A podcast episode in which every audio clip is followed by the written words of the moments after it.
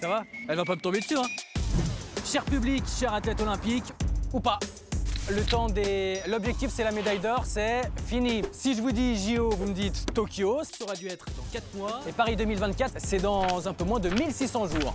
Après l'échec de 2012 de tout Paris, et beaucoup de politiques se sont félicités de l'obtention de ces Jeux. Grande box Je crois que j'avais lancé un ballon de hand.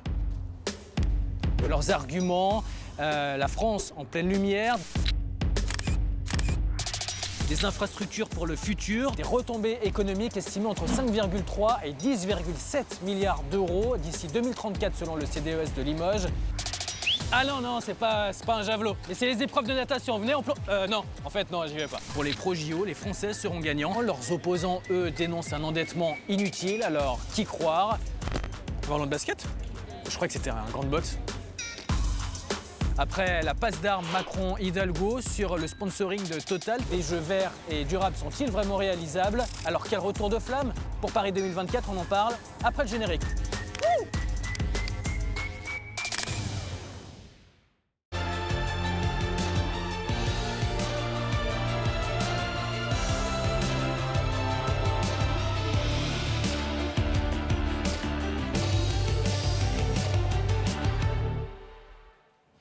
Bienvenue sur RT France pour un nouvel épisode de l'autre match spécial Jeux de Paris. Les JO 2024, c'est dans moins de 1600 jours. Êtes-vous pour ou contre l'organisation du plus grand événement du sport au monde?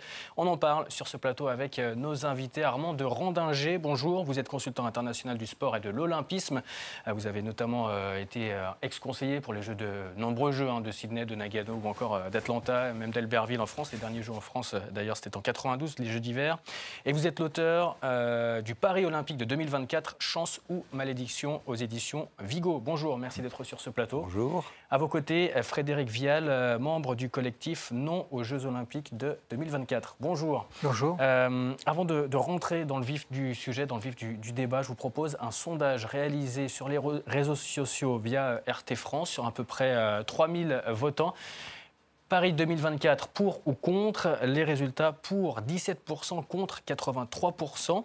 Euh, résultat euh, assez euh, surprenant quand on regarde les, derniers sondages à l'époque, notamment à l'obtention des, Jeux de, de, Paris. Avant de développer vos arguments, messieurs, êtes-vous pour ou contre?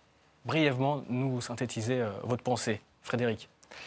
Moi, je vais représenter le, contre parce que pour moi, les Jeux Olympiques, c'est véritablement l'expression du vieux monde, c'est-à-dire qui ne prend jamais en compte euh, la question climatique, la question sociale, la question environnementale.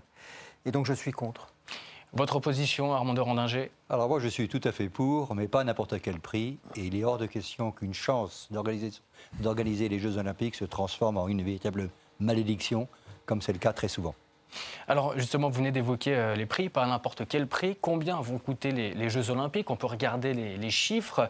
3,88 euh, milliards de budget privé, 3,2 euh, milliards de financement public. Schématiquement, on est à près de, 7 milliards de, de budget, dont 1,5 milliard de dépenses publiques. C'est trop cher pour le contribuable français, Frédéric Vial? C'est pas c'est pas la question que ce soit c'est pas la question que ce soit trop cher. C'est que pour l'instant les budgets ne, sont ni crédibles ni sérieux. C'est-à-dire que euh, on nous dit pour l'instant un milliard et demi euh, d'argent public, mais il y a un certain nombre de choses qui ne sont pas budgétées, il y a un certain nombre de choses qui sont budgétées ailleurs, il y a un certain nombre de choses qui sont absolument pas prises en considération. Et donc du coup le 1 milliard et demi, on peut pas on peut pas dire que ça va être ça va être ça. Euh, c'est toujours la même chose. Si on, par exemple on ne budgète pas la sécurité. La sécurité, ça a été un milliard à Londres. Donc déjà, on ne rentre plus dans les clous si euh, on budgète la sécurité. Pourquoi ne pas budgéter la sécurité? Pourquoi budgéter l'Arena 2 ailleurs? Pourquoi budgéter l'Arena 2 sur un autre budget en disant que ça va servir pour le basketball? L'accélération du Grand Paris, ça a un coût financier également d'accélérer ce genre de travaux qui, vont être, qui doivent être terminés pour 2024. Pourquoi est-ce que ça, n'est pas budgété non plus euh, sur les Jeux Olympiques? Donc à partir de là, euh, on a déjà un budget qui n'est pas, qui n'est pas sérieux. Donc euh, oui, euh, ça veut dire que nécessairement, ça va être dépassé. Votre euh, avis là-dessus, Armand de Rendinger Moi, j'ai un avis très sévère qui corrobore un peu ce que dit M. Vial. Pour moi, effectivement, le budget annoncé depuis un an, c'est 7 milliards. Or, ce budget euh, je ne le représente pas comme une dépense, c'est un investissement en soi. Alors on verra si l'investissement est utile ou prioritaire. C'est 7 milliards, mais ça ne couvre pas un certain nombre de dépenses indispensables pour l'organisation des Jeux, je dis bien indispensables pour l'organisation des Jeux. La sécurité, 200 millions de provisions. Les Jeux de Londres, on parle d'un milliard, mais on parle de 2 milliards euh, en réalité. Les Jeux à, à Sochi, c'était 5 milliards. Mmh. Donc la sécurité n'y est pas. Le coût des fonctionnaires qui vont être affectés à l'organisation des Jeux n'est pas non plus, parce qu'on parle de près de entre 50 000 et 60 000 fonctionnaires qui, peu ou prou, vont travailler essentiellement pour l'organisation des Jeux Olympiques. Ceci n'est pas budgété. Ce qui n'est pas budgété non plus, c'est un élément primordial auquel on ne pense jamais. On doit être prêt au jour J, à l'heure H, à la seconde S. Et ça, ça crée une pression quant à la livraison de ce qu'on doit donner, qui fait augmenter les prix automatiquement. Donc 7 milliards, c'est un budget qui, a priori, paraît réaliste, mais il n'est pas exhaustif et il est imprécis encore à cette date. Qu'est-ce qu'il faudra améliorer donc? Bah, Ce qu'il faut améliorer avant toute chose, c'est le contrôle de ce budget et d'annoncer clairement et non pas attendre la dernière minute pour savoir qu'on va dépenser, que l'on va euh, dépenser dans des conditions absolument incroyables. Quand on pense que Tokyo, voilà, des Jeux Olympiques, des Japonais qui savent organiser les Jeux, nous savons organiser les Jeux. Tokyo, au départ, c'était 5 milliards. C'est monté jusqu'à 27 milliards et maintenant on est à 14 milliards. Donc, euh, ce n'est pas logique et c'est normal, et votre sondage le prouve bien, les gens ne comprennent pas parce qu'ils ne croient pas à ces budgets. Or, ils ont été élaborés sérieusement, même s'ils n'ont pas été exhaustifs. Donc, ce qu'il faudrait faire, c'est vraiment contrôler au centime près, jour par jour, ce budget et jouer la transparence complète avec tous les acteurs, qu'ils soient publics, qu'ils soient privés. Parce que là, on dit 50-50, public-privé. D'accord 50%, une contribution du privé, notamment à travers les sponsors. Mais si ces sponsors, c'est tous des entreprises publiques, ça change tout. C'est d'une manière ou une autre, c'est une contribution de l'État, de la nation, du contribuable aux Jeux Olympiques, et c'est plus uniquement des fonds privés. Euh, donc ça veut dire qu'entre prévisionnel et, réel, euh, il y a un fossé, c'est ça, Frédéric Vial? Il y a un fossé, et là où je suis euh, effectivement très inquiet, c'est qu'en plus le fossé là, dont, on vient de parler, euh, il y a un contrat de ville haute. C'est-à-dire il y a un contrat qui a été signé entre le CIO et Paris et l'État, euh, qui dit de manière très claire que l'argent que met sur la table le CIO, il ne mettra pas un centime de plus. En revanche, tous les dépassements, tous les dépassements seront euh, à la charge du contribuable. Et donc, quand on a ce genre d'arrangement, effectivement, on peut toujours dire derrière, il faudra contrôler au centime près. Mais le problème, c'est que là, rien ne montre qu'on en prenne le chemin. Et absolument rien, puisque déjà, on a un budget qui n'est pas crédible. Ensuite, on, nous dit que de toute façon, les, les dépenses seront mises sur le compte des contribuables. Alors après ça, on peut toujours espérer qu'il y ait un contrôle, et après tout, il y a des institutions qui sont censées le faire, mais euh, on, doit craindre un dépassement tout à fait monstrueux. Donc là, on parle des dépenses, mais forcément, euh, il va y avoir des retombées économiques. En tous les cas, les pro-JO sont pour des retombées économiques, parce qu'il y a évidemment le côté euh, Paris en pleine lumière, la France en pleine lumière pendant mmh. les, Jeux Olympiques. Tout le monde va, regarder la, France, mmh. donc il y aura des, retombées euh, économiques. Mmh. le Monde, le CDES de, Limoges, via M. Gaillan, estime entre 5,3 et 10,7 milliards d'euros les retombées économiques de 2017 jusqu'à 2034. Donc on y est déjà dedans, ça fait déjà trois ans, hein, on est en, en 2020. Est-ce que c'est réalisable Frédéric Vial J'attire votre attention sur l'énorme fourchette. C'est plus une fourchette, c'est un râteau. C'est-à-dire qu'on est entre, vous avez dit 4,7 et 11 milliards. 5,3 et 10,7. 5,3 et 10,7. Donc c'est véritablement quelque chose d'absolument considérable, qui s'étale beaucoup aussi dans le temps. Alors qu'on a un petit peu de mal à savoir ce qui va se passer dans les six mois qui viennent. Non, véritablement, ce genre de prévision, euh, c'est peut-être très joli à regarder, c'est peut-être très intéressant sur le plan intellectuel, mais euh, avoir quelque chose d'aussi vaste, aussi vague et qui s'étale sur aussi longtemps, Permettez-moi d'en douter. Oui, il, faut, être totalement pragmatique.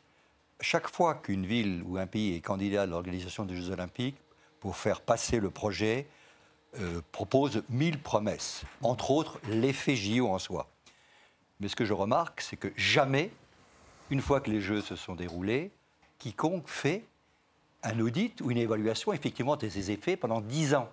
On ne le voit pas. On le voit pas. Ceci étant, euh, je pense que d'organiser les Jeux, c'est une chance, mais ça devient une malédiction si effectivement on ne prend pas en compte dès maintenant l'effet JO. Donc c'est un appel, vous lancez C'est un, appel, appel. entre 4 et 11 milliards. C'est effectivement, c'est un râteau, ce qui montre bien que les estimations, euh, je dirais, sont faites à la louche. Même si c'est fait par des organismes très sérieux, je le pense bien, parce que c'est compliqué à faire. C'est entre 4 et 10 milliards. On parle d'un point de PIB supplémentaire. On parle de 200 000 emplois récurrents. Il y a une promesse qui a été faite. Un, on va maintenir le budget à 6 milliards 8, 7 milliards.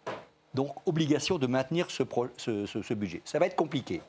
Il y a une deuxième promesse qui a été faite. On va pouvoir mobiliser tous les Français derrière, parce que si on ne mobilise pas les Français derrière, c'est une catastrophe. Les Français seront mobilisés, mais est-ce que ça va profiter aux Français? Non. Il faut les mobiliser par des actes de communication compatibles avec euh, le budget des JO. Et il y a une troisième chose, et c'est ça, le juge de paix, c'est l'effet JO véritablement. Or, l'effet JO, faut être très clair, l'effet JO, c'est quoi? C'est effectivement les emplois, le PIB, mais c'est toute la promesse qui a été bah, faire en sorte que les personnes en situation de handicap soient plus intégrées dans la société, notamment au niveau des transports. C'est le sport à l'école. C'est euh, euh, faire en sorte que la France devienne une nation de, sportifs. Mais ce n'est possible que si vous investissez dès aujourd'hui dans l'effet JO. Et l'effet JO, il ne faut pas se faire d'illusions un, euro JO nécessite un euro d'investissement. Or, il faut des investissements au niveau de l'organisation, mais il faut aussi faire des investissements au niveau de l'effet JO. Or, aujourd'hui, quand on sait quel est le budget de la France en la matière et le déficit qui existe, c'est compliqué. Euh, on, parle euh, de pouvoir aider ensuite euh, la population française euh, via les infrastructures qui vont être construites. On mm. parle beaucoup de la Seine-Saint-Denis. Il va y avoir mm. beaucoup de, sites euh, dans le département du, 93, notamment le village olympique, qui vont devenir à terme des, des habitations. Est-ce que les Français vont bénéficier de ces futures infrastructures, Frédéric Vial?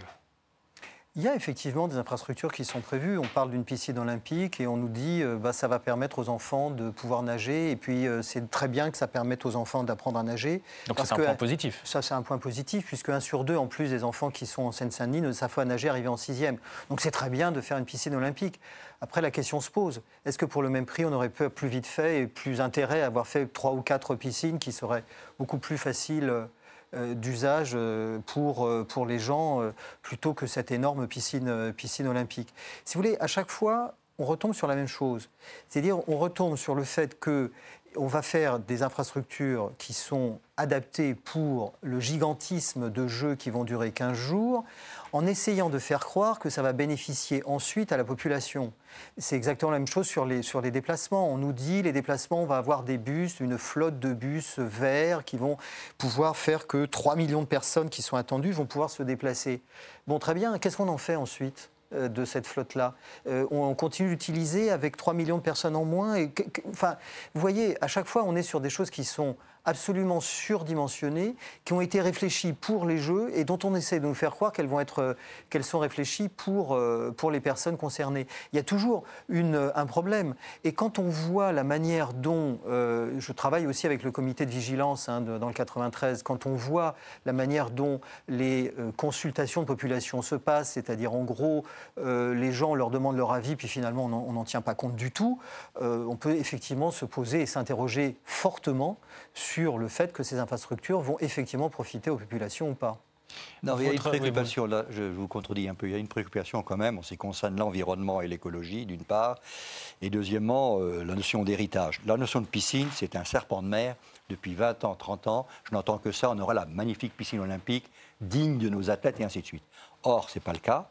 Cette promesse ne sera pas tenue et on a décidé d'avoir une piscine olympique de modèle réduit, mais on va multiplier un certain nombre de petites piscines, si je peux dire, au niveau du territoire, principalement en Seine-Saint-Denis. Cela va représenter un coût important, parce qu'exploiter une piscine, et en exploiter 8, ce n'est pas le même coût ensuite au point de vue exploitation. Ça, c'est la première chose. Il y a une deuxième chose qui va être un élément politique majeur, vraiment, vraiment majeur. Les efforts que font aujourd'hui euh, les organisateurs des Jeux, et ils ne peuvent pas faire autrement, c'est de les insérer véritablement dans la politique municipale, la politique de la ville de Paris et la politique de la région. C'est-à-dire que vous rendez en quelque sorte les Jeux olympiques et l'organisation otages des ambitions et des objectifs tout à fait légitimes d'une région ou d'une ville. Et donc là, il peut y avoir conflit important, se faire payer par les Jeux cette ambition politique, qu'elle soit écologique, qu'elle soit sportive, qu'elle soit au niveau de l'éducation. Et c'est un problème majeur. Il le faut, parce qu'on ne peut pas organiser les Jeux sans euh, le rôle majeur que peut avoir le maire, et en l'occurrence, lorsque vous avez une personne aussi déterminée que peut l'être euh, Anne Hidalgo, ça doit être pris en compte complètement. Donc là, il y a un débat pénalisant, si je peux dire, si on n'a pas les moyens véritablement d'intégrer l'organisation des Jeux dans la politique municipale ou dans la politique régionale. Et qui plus est, pour la mobilisation, à ce niveau-là, il peut y avoir une confusion pour tout acteur qui dit bah, attendez, moi je suis pour les Jeux, mais je suis contre la politique municipale. Donc comment je me, positionne? C'est un vaste problème au niveau de la mobilisation qui est indispensable pour que ce soit une réussite. Vaste problème, euh, vaste débat. On continue d'en parler dans la deuxième partie de l'autre match. A tout de suite.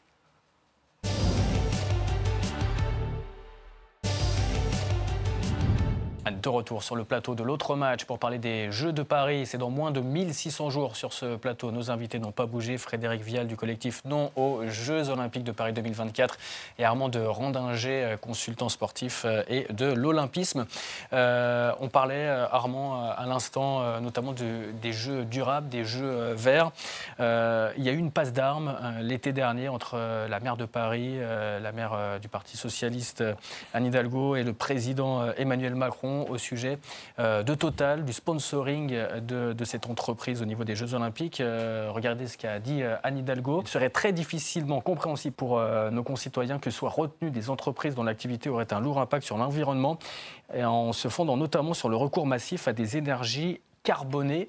Et la réponse du berger à la bergère, Emmanuel Macron, euh, ensuite, euh, qui déclare c'est plus difficile d'écarter de l'argent privé en donnant des leçons de morale que d'en trouver. Donc maintenant, on doit mobiliser collectivement tous les financeurs français.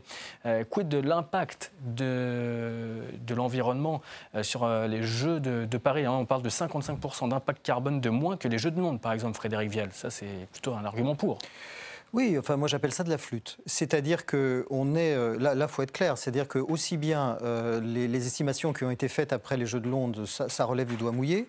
Maintenant ensuite, les affirmations qui sont faites relèvent aussi du doigt mouillé. Moi je constate une chose, hein, c'est qu'on nous dit il va y avoir 3 millions de personnes qui vont venir, il va y avoir euh, des bâtiments bas carbonés, il va y avoir de l'économie circulaire, bref tous ces arguments qu'on trouve pour dire que les Jeux ça va être très bien sur le plan sur le plan environnemental, je constate que euh, la mairie de Paris euh, donne des extensions, euh, là encore très récemment, pour la construction d'une usine Lafarge de 2, de 3, c'est d'ailleurs d'une usine à béton sur les bords de Seine. Et je me pose la question, pourquoi?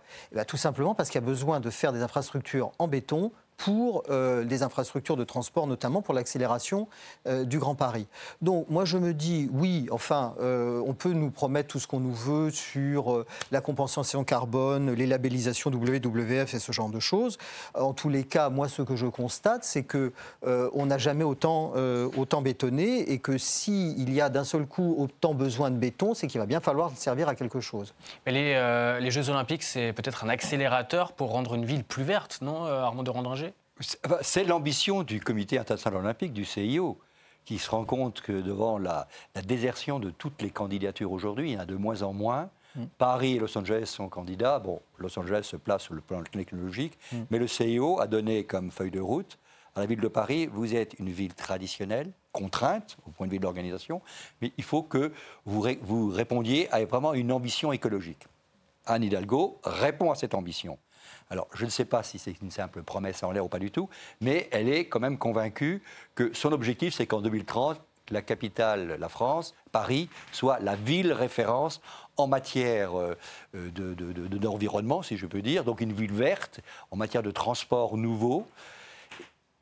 Et elle considère que les Jeux Olympiques peuvent être un catalyseur et un booster fantastique pour cela. Or, c'est très très compliqué parce que les entreprises ne sont pas prêtes à accepter le même, la même ambition. Donc il peut y avoir un hiatus.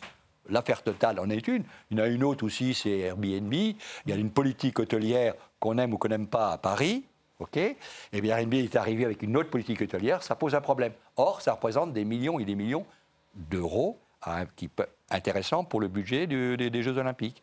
D'où la passe d'armes entre Emmanuel Macron et Anne Hidalgo. Donc on l'a bien compris, hein, pour ces Jeux de Paris, c'est éviter les, écueils de, Londres, de, Rio notamment, voire même euh, d'Athènes. Regardez ce qui s'est passé euh, du côté de, ces Jeux Olympiques-là et, et, comment essayer de voir l'avenir. C'est un sujet de Clément Delcourt. Tous les deux ans, c'est trois semaines de gloire et d'émerveillement pour que la plupart des sites soient ensuite laissés à l'abandon. Voilà la triste vie des infrastructures olympiques. Faute d'argent et d'entretien, certaines d'entre elles sont désormais infestées par la moisissure et les murs lézardés par les fissures. C'est le cas des infrastructures brésiliennes où règne une ambiance post-apocalyptique. En Chine également, où pour rappel 44 milliards de dollars avaient été investis pour construire ces édifices. En Grèce, la nature semble avoir repris ses droits sur le parcours de kayak. Et pour éviter cela, Paris semble avoir pris exemple sur Barcelone.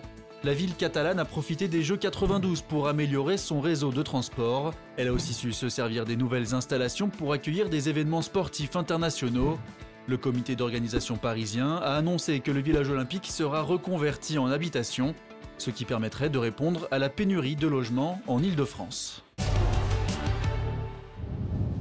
Répondre à la pénurie de logements en Ile-de-France pour essayer de rendre pérennes les infrastructures euh, olympiques. Mais d'un autre côté, on sait que les Jeux d'Athènes, sur les 22 euh, sites olympiques, 20 sont laissés à, l'abandon. Comment éviter euh, de, tomber dans les écueils grecs, londoniens ou, brésiliens? C'est indispensable, hein, ce qu'on appelle les fameux éléphants blancs. Et puis. Euh, que, ce soit les bâtiments de Athènes ou de Brésil, c'est une catastrophe, c'est évident. Si vous regardez toute l'histoire des Jeux, euh, cette situation n'est pas aussi apocalyptique, mais en règle générale, on a toujours un énorme problème au niveau de l'héritage. Barcelone est un succès parce que Barcelone a annoncé la couleur dès le départ.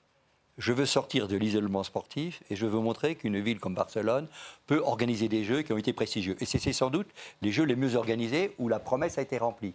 Si je me permets d'être un petit peu plus long, c'est qu'à chaque fois, pour chaque jeu, il y avait une ambition. Vous prenez le Japon en 1964, il fallait sortir de l'isolement dans lequel de l'après-guerre, et puis la nouvelle technologie. Vous prenez Sydney en 2000, c'était créer des jeux verts sur un continent très très lointain. Vous prenez Séoul en 1988, il fallait montrer clairement que la Corée du Sud pouvait sortir d'une dictature, donc il y avait une ambition politique au travers des jeux. Au niveau de Paris, il y a une ambition, celle de faire des jeux sublimes, extraordinaires, euh, fantastiques, verts, et, montrer que euh, la partie verte, la partie environnementale est vraiment prise en compte. Mais c'est une ambition qui n'est qu'une forme de promesse. Donc comment, comment la réaliser et de faire en sorte qu'on y arrive, c'est un problème budgétaire et de volonté et de volontarisme. Or, aujourd'hui, ce volontarisme n'est pas forcément partagé par tout le monde et on n'en a pas forcément les moyens. C'est ça le problème. Les, Jeux de Paris ne peuvent pas être un catalyseur justement pour faire en sorte que Paris devienne plus vert, essayer de trouver un objectif, comme euh, le dit Armand de Randinger, pour euh, un objectif, une ambition, euh, le climat par exemple, pour faire évoluer les villes dans le futur oui, bien sûr, on peut, on peut toujours habiller euh, de, les, de tous les discours euh, les, objectifs qui peuvent être tenus. C'est-à-dire qu'on peut très bien dire, oui, on a tel objectif, on a tel... De ce point de vue, d'ailleurs, euh, certainement, Paris fait beaucoup plus attention que ses prédécesseurs aux questions vertes. Non seulement parce que c'est à la mode, mais aussi parce que le CIO s'est quand même aperçu, a senti passer le vent du boulet. Ça a été dit tout à l'heure, euh, Paris était la seule ville pratiquement qui restait, puisque toutes les villes se sont désistées les unes derrière les autres devant l'ampleur des défis euh, que posent euh, les Jeux, euh, les Jeux Olympiques. ça veut dire quoi? Ça veut dire qu'à l'avenir, il n'y aura plus de candidature, c'est ça? C'est pas probable. Bah, c'est pas improbable dans la mesure où, en tous les cas, personnellement, c'est ce que, c'est ce que j'espère, dans la mesure où on se rend compte qu'à chaque fois, il y a des conséquences qui n'ont pas été mesurées à l'avant. Mais donc Paris, c'est un choix par défaut alors Je vais être d'accord avec, avec monsieur. tout à l'heure, vous avez dit il s'agit d'une promesse politique, il va s'agir, etc., etc. On est là-dedans. C'est-à-dire, on est dans la promesse. Alors, c'est bien gentil, les promesses. Mais euh, quand il s'agit de les mettre en œuvre, on s'aperçoit, surtout quand il s'agit de les mettre en œuvre avec du budget derrière, on s'aperçoit que c'est euh, jamais mis en place.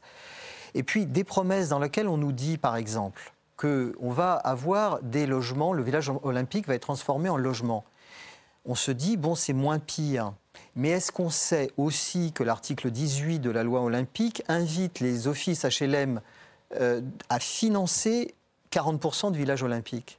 C'est-à-dire que, enfin, c'est quand, même, c'est quand même une bombe ce genre de choses. C'est-à-dire que 40% du coût du village olympique va être financé par les offices publics HLM à un moment où on connaît une crise du logement très forte.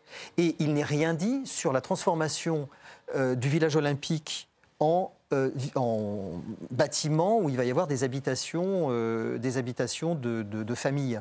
Qui va financer ça? Tout ça, vous voyez, il y a tout un tas de, de, choses comme ça qui se mettent en place et qui permettent de douter très très fortement de ce type de promesses et de se dire est-ce que simplement on n'est pas dans le discours euh, Et tout à l'heure j'ai utilisé un mot un peu brutal, mais je me demande si on n'est pas dans la flûte. Alors, je n'ai pas, on est, pas dans la flûte, c'est le problème majeur et, le problème de la transformation d'un village des médias ou d'un village des athlètes en logements sociaux par la suite est une belle promesse. Elle était indispensable même euh, dans la région, notamment du département de la Seine-Saint-Denis. Mais le modèle économique que l'on propose est totalement aberrant. Ça n'a aucune signification.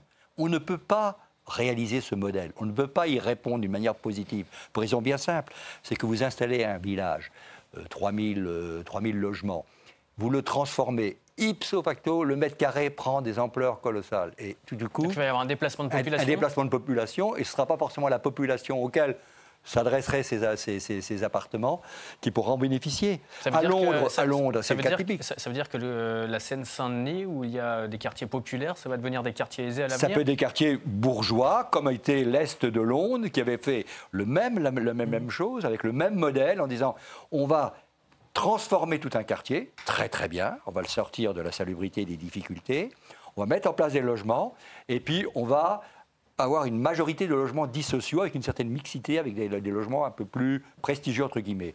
Puis j'allais plus loin, parce que là, ce que vous dites, je vais être d'accord avec vous, et je vais dire qu'il y a, en plus de ce que vous avez dit, des conséquences induites. C'est que vous avez dit il va y avoir des populations, et je suis assez d'accord avec ça, qui vont être des populations relativement aisées qui vont s'installer là. Mais ça veut dire que les populations qui y sont actuellement vont aller plus loin. Et donc on va aboutir à quelque chose qui est un déplacement des populations vers l'extérieur et toujours plus loin dans la très grande banlieue, ce qui va impliquer une multiplication des déplacements.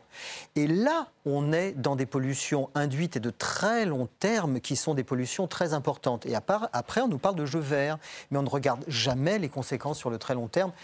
Et c'est quand même dommage. Et ça, ça doit rentrer dans le modèle économique. Quand vous parliez des, critères qui étaient euh, compliqués, je vous posais la, question euh, est-ce que les, candidatures, il y en aura de moins en moins à l'avenir? Vous m'avez dit très probablement. Mais est-ce que ça veut dire que la candidature de Paris est un choix par défaut?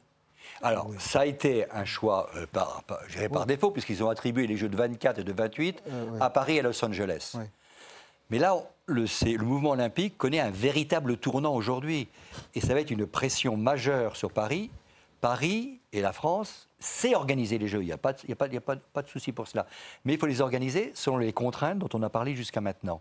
Car si elles ne respectent pas ces contraintes, si elles dépassent les budgets, s'il n'y a pas de mobilisation, s'ils ne sont pas verts, mm. et tout le monde se, se plaint qu'ils n'étaient pas suffisamment verts, ben je pense qu'il n'y aura pratiquement plus de candidature ensuite. En tous les cas, le débat euh, est ouvert, il n'est pas clos évidemment. Il reste encore 1600 jours à peu près avant qu'il n'y ait la cérémonie d'ouverture du côté de Paris pour euh, les Jeux Olympiques. Merci beaucoup, messieurs, d'être intervenus sur le plateau de l'autre match. Merci Frédéric Vial, merci Armand de, de Randinger.